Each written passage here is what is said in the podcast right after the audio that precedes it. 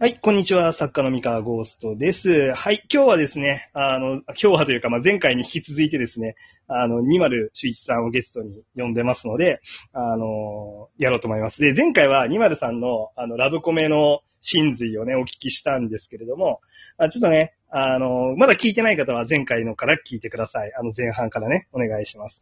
で、今回はですね、ちょっとね、あの、面白い試みをして、しようと思ってまして、あの、作家二人、まあ僕と20さんでですね、まあ、の、の、あのね、飲んだりとか、ご飯行ったりとかするとですね、まあ適当なアイデアを話し合って、まあなんか、これ面白くない？みたいな話とかってよくするんですけど、まあそれを、なんかどんな話してんのっていう、ちょっと生のね、あの、作家の企画トークみたいなのを、ちょっと読者さんにちょっと聞いてもらおうかなと思って、あの、リスナーさんにね、聞いてもらおうかなって思って、ちょっとそれを再現しようと思ってます。というわけで、えー、ニマルさん、ニマルさん、はいはいいいですよ。あ、いいですか？あ、いいですよ。いや、というわけで、そう私ラブコメ考えようぜってういう。ん。ということで、ちらっとこのトークルーム作る前に少しだけ話をしてたんですけど、いや、なんかあの、悲劇の女の子とかもうちょっと注目しするのないかなとか思ってて、あー、確かになんかラブコメって明るい感じの多いですもんね。そう、まあ、あのー幸いのことで、おさまきは明るくやらせてもらってますし、うんあの、最近は結構、両肩思いが多いというイメージが。ね。両肩重い一甘系ね。うん。うーん。で、今、一山はもう、あの、ライバルが多すぎるし、そう、すごいいろんなことをやってるんで、なんか、そこに突っ込む気にはちょっとなれなくって。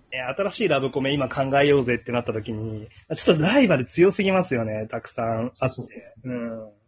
なら、甘さで来るんだったら逆にビターな方？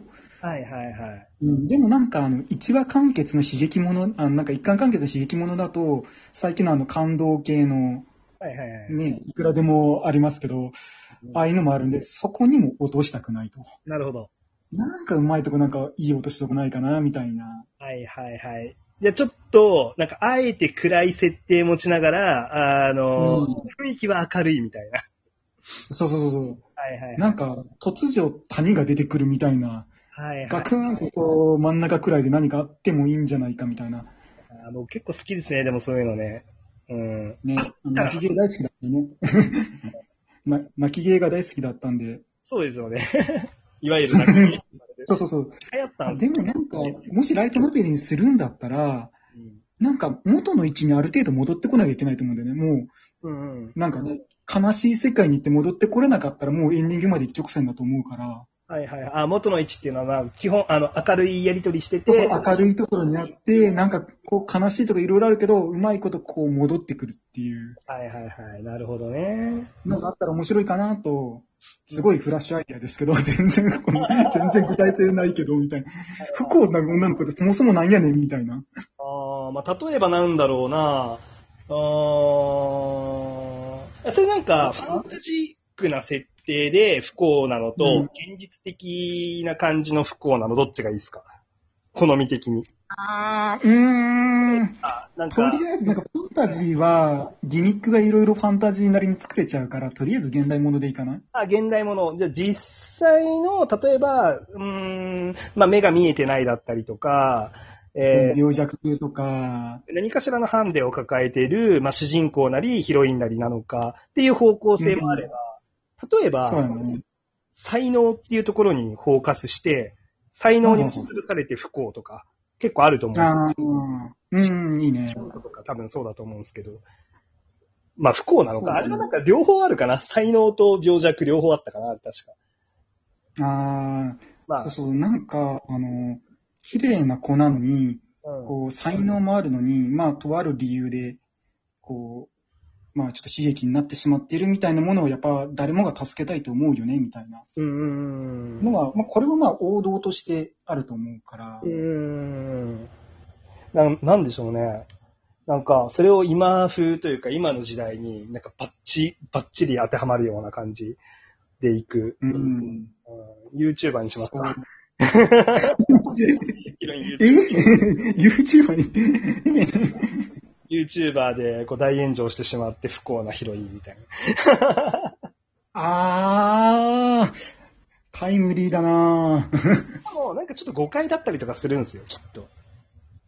うん、そうそうそうそうそ彼女なりのなんか信念みたいなのがあって、で、それう。が、はいはいはい。やりやすいとか。うん。で、多分、ライトノベルっていうなら、うんなんかそこで救って終わりじゃなくって、それを数巻にわたってできるだけのギミックがすごく難しい気がしてる。確かにそうですよね。だから、それのギミックを結構、まあ、さっきファンタジーあえて入れないって言ったんですけど、そのあたりの方向性ってファンタジーあるとギ、あ、ああの、ファンタジー要素を入れることによってギミックを複数作り出す作品って結構あったなって思ってて、心コネクト、ああの、ー例えば、い言っちゃって大丈夫？あのタイトルも別にあの、僕はあの、基本リスペクトししてる感じなんで、まあ、あんああいうタイプの作品あったよねっていうぐらいだから別に何も 大丈夫だと。はいはいはい。まあ、あの、変態王子と笑わない猫だったりとか、うんうん。青春豚野郎だったりとか、まあなんか、あの、うんファンタジーギミックみたいなのを、あの、うまく使って、あの、うん。その、悩み、悩み、等身大の悩みを、なんか、うん。ファンタジーギミックで、あの、浮き彫りにするみたいな、あの、うん。ああいうのうまかったなって思ってて、なんかパターン作ろうと思った時に、ファンタジーギミックがあるとやりやすくはありそうな気がしますね。だ例えばあの。現実の、あの、ものだけだと、いや、なんかわかんないんですけど、あの、げ例えばなんですけど、あの、7つの難病にかかっちゃう子とかになっちゃうじゃないですか。あ、まあね。あなんかまあ、確か1に。巻ではこの難病にかかってて、あ、大丈夫だった、よかったねって思ったら、2巻で別の難病にかかっちゃうみたいになっちゃうと、結構ちょっとこ怖いなってなっちゃう、なっちゃうんでね。ああ、確かにね。あの、その辺って作家のバランス感覚ってすごく、あの、ファンタジーが強すぎると、ファンタジーなら何でもありやになっちゃうし、うーん。例えば、これもリスペクトで言うと、漫画なら、例えば神の水を知る世界はいはいはいはい。あれは、なんか死神みたいなのでできてっていうのをやっているけど、まあ、だからファンタジーはそんなに強くないし、メインはあくまで本当にラブコメであり、攻略でありっていう方に収めてる。なるほど。あ、でもなんか、それもやっぱ時代性かとかもやっぱあるなと思ってて、じゃあ、そううん言った時に、じゃあ今の時代って、まあ、例えばその、まあ、SNS を通しての人間関係とかってあるじゃないですか。はいはいはいはい。そこにフォーカスして、なんかうまく、あの、企画考えられないかなっていうのはちょっと、ふと思いました。うん。え SNS にフォーカスしてか。そう。まあ、例えば、あの、うん。で、えーっと、演じてる人格と現実の人格のギャップだったりとか、あの、あるいはうんあの、まあ、そこ、でも今だんだんギャップなくなってきてるんですよね。確か SNS の人格と本当の人格。そうなの？結構ね、まんま出しちゃってる人って多いっぽいんですよね、今。なるほど。そっか。例えばそのまんま出しちゃって、人気の、えーキャラクターと、なんか自分を作っちゃってて、まあ人気だったり人気じゃなかったりっていう、なんかその違うやり方をやってる人と、あのキャラ同士で、なんか対比になってうん。物語になるとかっていうのもなんかありえそうだなってちょっと思いました。あー、なるほどね。じゃあ、あれにしよう、あの、アイドル育成プロジェクトなんだけど、はい。社長さんが、うんあの、不幸な人だけを見つけてきて、全員 VTuber にして幸せにしていくっていう。VTuber なんだ、そこあえて。いや、だって、いやーもうね、あの、あれか、なんか、あえてそこを、ちょっとダークな設定に使うというか、まあ、何かしら、あの、そのまま、世に、あの、生身で出るっていうことが何かしらできない事情、設定っていうのを、あー、なるほどね。えーそれで、あのう、んアバターを作ることによって、彼女たちに、あの、輝ける舞台を用意するんだ、みたいな感じのは、ちょっと面白いかもですね。あー、確かにそっちだと、だいぶこう、本当の作品に近づいてきたね。ああ、いいですね。じゃあ、もうできましたね、作品ね。あこれですね、あれ、あれ巻ごとにいろんなヒロインにフォーカスしていくってことですよね。そうだね。主人公じゃあ、え、社長でいいの？主人公社長プでいいですかロデューサー？社長でいいかな？あ池尾路にしましょう、池尾路に。主人公。あ恋愛、恋愛入れる？なんか、なくていいまでありますよね、ここまで行くとね。そう、ここまで来ると恋愛なくていいまであるかなって。いや、ラブなんかあの、むやみにさ、ますけど。なんか18歳の男の子がさ、実は遺産をさ、1000億円ついてさ、やることないから不幸な子を幸せにしたいとかさ。はいはいはいはい。あ、それ面白いですね。いや、なんかこう、それなんかね、プロテイ出して蹴られた覚えがあるんだけど。あれ、ダメじゃん。まあ、だからそ、そこだけじゃちょっと概概念すぎるから。じゃあ、今の企画を、なんか今話した企画をベースに、ちょっと、ね編集部が飲み込みやすい工夫を、次の12分でまたしませんか？今、俺あの予定では前半後半の2回分撮るって予定だったんですけど、ちょっと今楽しくなっちゃったから3回目行きませんか？はい。じゃあ、後後半2で。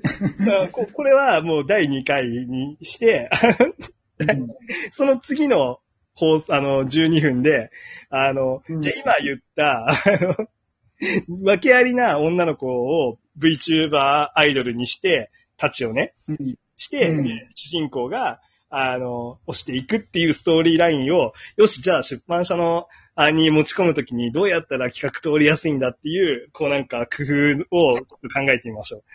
実際に。了解。そこは本当に三川さんうまいからな。まあまあまあ。それはね、俺も聞きたい。あの、三川さんがそれをね、どう攻めていくのかをちょっと聞いてみたい。あ、本当ですか？まあでも多分、うんあの、どう攻められるかまだ考えてないんで、僕。それでいや、俺も意見言うと思うけど、率直になんか、普通に好みとして聞いてみたい。なるほど。そうですね。まあちょっとね、こういう、なんか、いや、面白くないですか？このガチのね。あの、ガチ、ガチっていうか、まあ結構ふざけてますけど、あの、本当にうん。話してる企画をやるかって言ったら多分やんないんですけど、まあでも、こういうの面白いかなと思って、多分新鮮だと思うんですよね、リスナーさんにとってね。こういうの聞く機会ないと思うから。そうそう。なんで、まあちょっとね、あの、次の枠でやっていこうと思いますんで、まあ引き続き聞いてください。まあみんなというわけで、ちょっとね、次の枠に続きます。はい。失礼します。